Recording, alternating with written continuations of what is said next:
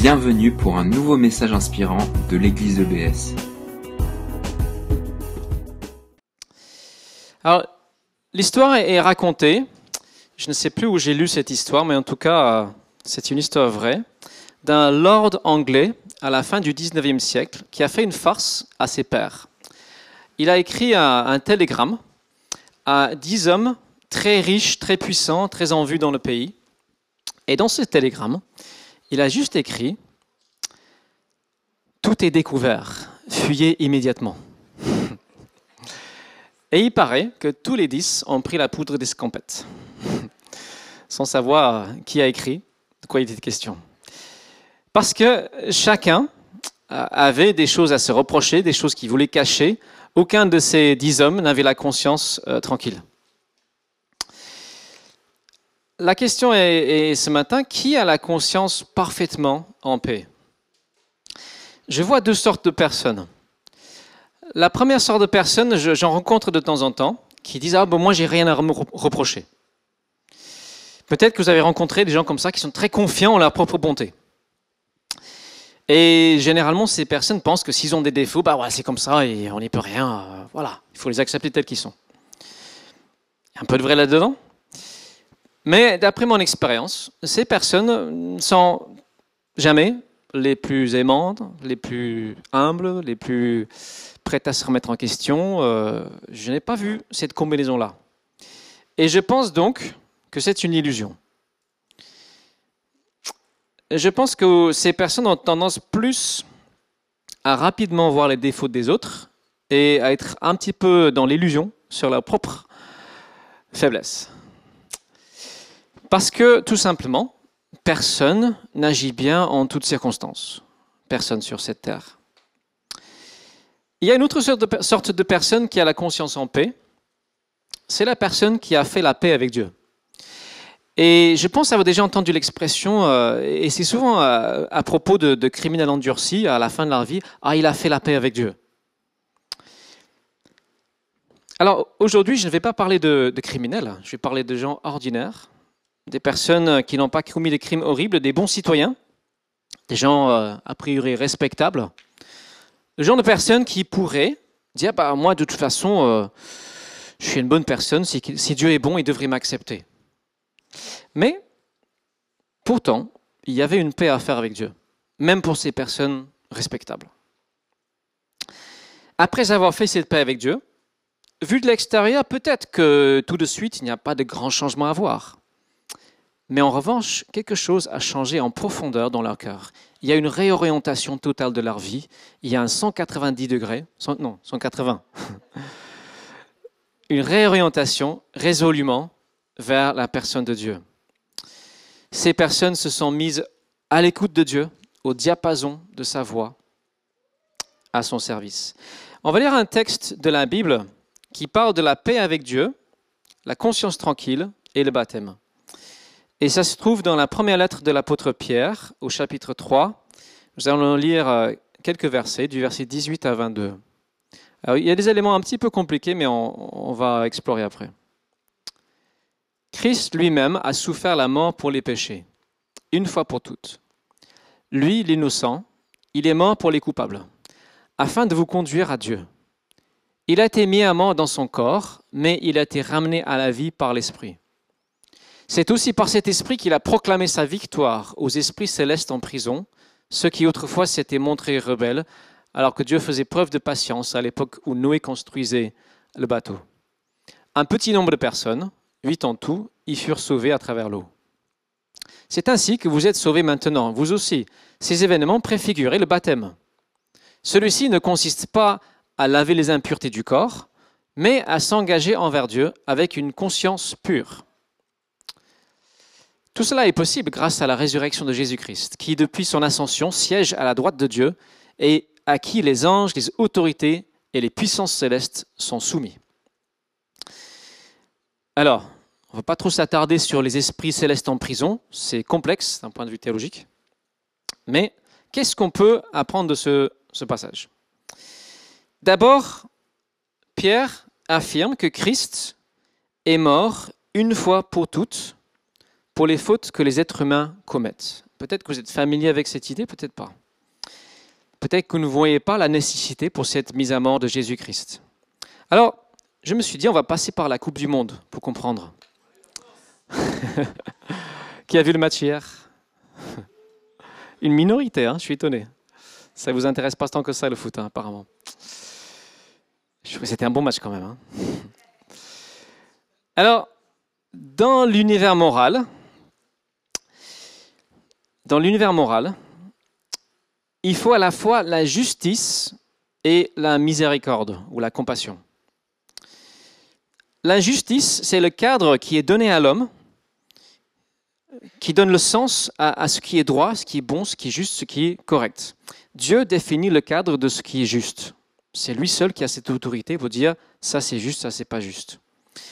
Et il est donc juge, arbitre, c'est un arbitre qui voit parfaitement tout ce qui ne rentre pas dans le cadre qu'il a défini, tout ce qui est hors-jeu, tout ce qui est euh, tricherie, etc.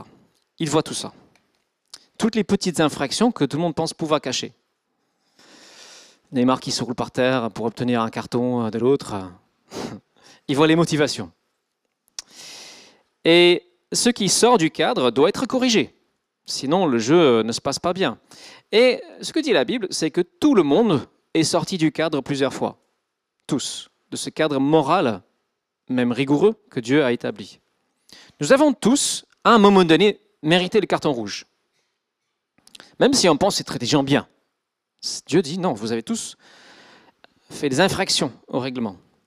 Et le carton rouge, c'est quoi? C'est l'exclusion du jeu, définitive. Et c'est la même chose, c'est l'exclusion de la présence de Dieu, c'est la mort définitive. C'est ça le carton rouge, l'exclusion pour l'éternité. Ça, c'est la justice. Mais la justice sans compassion, c'est trop pour l'être humain. La bonne nouvelle, c'est que Dieu est cet arbitre, notre arbitre, et il dit, oui, vous avez fauté, mais je veux bien vous faire grâce. Et ce qui permet à Dieu de faire grâce, c'est que il a envoyé un joueur qui va prendre pour nous le carton rouge. Il s'appelle Jésus-Christ. Lui n'a jamais mérité de carton. Jaune, rouge, orange, quoi que ce soit. Et il est prêt à échanger sa place pour la tienne. Tu es sur le banc, exclu. Il dit, OK, écoute, je prends le carton à ta place, c'est inscrit à mon nom, va jouer. Et en plus de ça, voilà, et la motivation de ça, c'est la compassion, c'est l'amour, c'est la miséricorde. Et ce qui se passe après, c'est là où c'est encore plus génial, c'est que Jésus-Christ, il dit, va, rejoins mon équipe, je serai ton capitaine. Parce que lui, en fait, ah, j'ai oublié quelque chose. Voilà, vois et rejoins mon équipe, je serai ton capitaine. Parce que il était sorti sur le banc, mais il est revenu. C'est ça la résurrection. Il est revenu parce qu'il ne méritait pas ce carton, rouge. Donc, il était ressuscité, revenu à la vie. Et là, il est ton capitaine. Et tu fais partie de l'équipe gagnante.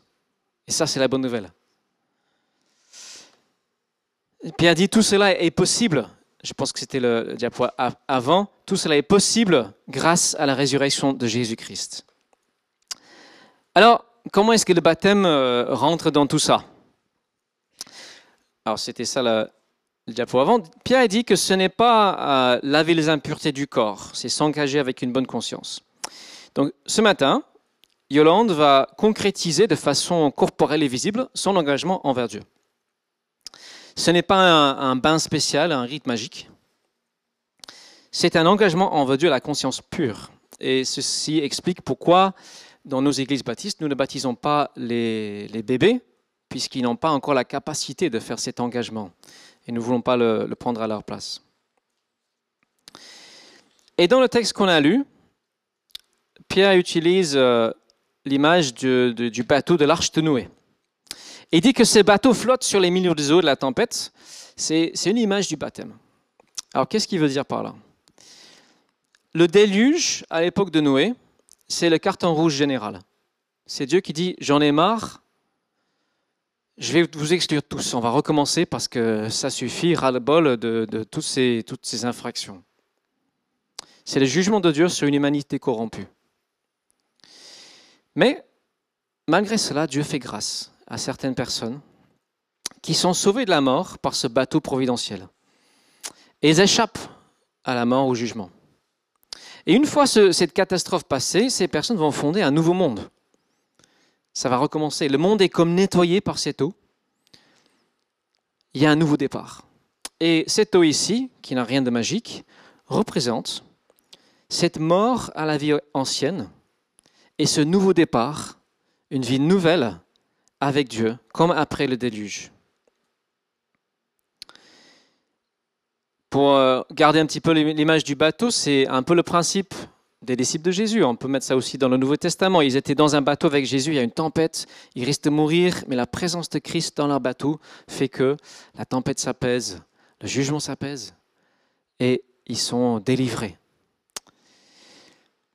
Alors on va revenir à l'analogie du foot pour mettre tout ça ensemble. L'engagement, donc, que Yolande va prendre ce matin, elle reconnaît toutes ces choses et elle va mettre le maillot de Jésus de façon officielle, publique, joyeuse. Tu peux commencer à mettre le, truc blanc là, la robe, hein, pour te préparer. Et on se débarrasse de son ancien maillot, le maillot du mois. Parce que normalement, en fait, tout le monde joue pour lui-même. Tout le monde, euh, c'est ça la motivation. Notre petit bonheur à nous, euh, c'est ce qui motive euh, les personnes en toutes circonstances. Et c'est ça donc l'engagement d'une bonne conscience, c'est que oui, tu reconnais que Jésus a pris le carton rouge pour toi, tes fautes ont été payées, et maintenant tu peux jouer en toute liberté, toute tranquillité, toute sécurité. Alors, tu vas maintenant faire de ton mieux pour lui, maintenant que tu es dans son équipe. Tu vas faire équipe avec les autres qui ont accepté de reconnaître cette vérité spirituelle profonde. Tu vas faire de ton mieux, tu vas jouer au maximum de ton potentiel. Bien sûr, tu restes humain, tu vas encore commettre des fautes, mais ce ne sera pas pareil, parce que ton capitaine est sur le terrain avec toi. Et tu vas lui dire, ah, je suis désolé, je, suis désolé, je me relève, je recommence. Et il te pardonne. C'est un autre état d'esprit. Le texte dit que Jésus est mort une fois pour toutes. On n'a pas besoin de le recrucifier chaque année. On a juste besoin de dire pardon, je me relève. Voilà. Donc Yolande, maintenant, tu rejoins officiellement l'équipe. Attends juste deux petites secondes. Désolé de te faux espoir. Tu vas jouer de toutes tes forces et tu sais que ton équipe va gagner. C'est pas pour autant que tu vas te la couler douce. Tu t'es engagé à jouer pour lui, faire corps avec son corps l'Église à bien le représenter sur le terrain de ta vie. Et c'est ça, cet engagement chrétien dont il est question. Et la question que avec laquelle je termine pour chacun, c'est pour qui ou pourquoi vis-tu? Tout le monde vit pour quelque chose ou pour quelqu'un. Hier, j'étais au lac et euh, avec euh, Betty, on a rencontré un jeune homme qui nous a confié que, c'est quelqu'un qui a fait la prison et il nous a confié qu'il vivait pour sa mère. C'était sa motivation dans la vie, c'était sa mère. Oh, c'est beau, mais sa mère va mourir un jour. Sa mère n'est qu'un être humain. La vaste majorité des gens vivent vraiment, comme j'ai dit, pour eux-mêmes, pour leur propre maillot, leur propre couleur. Et les gens sont fiers de ça. De plus en plus, je rencontre des gens qui me disent Ah, moi je ne crois pas en Dieu, je crois en moi-même. Tout le temps, je rencontre des gens qui disent Je crois en moi-même.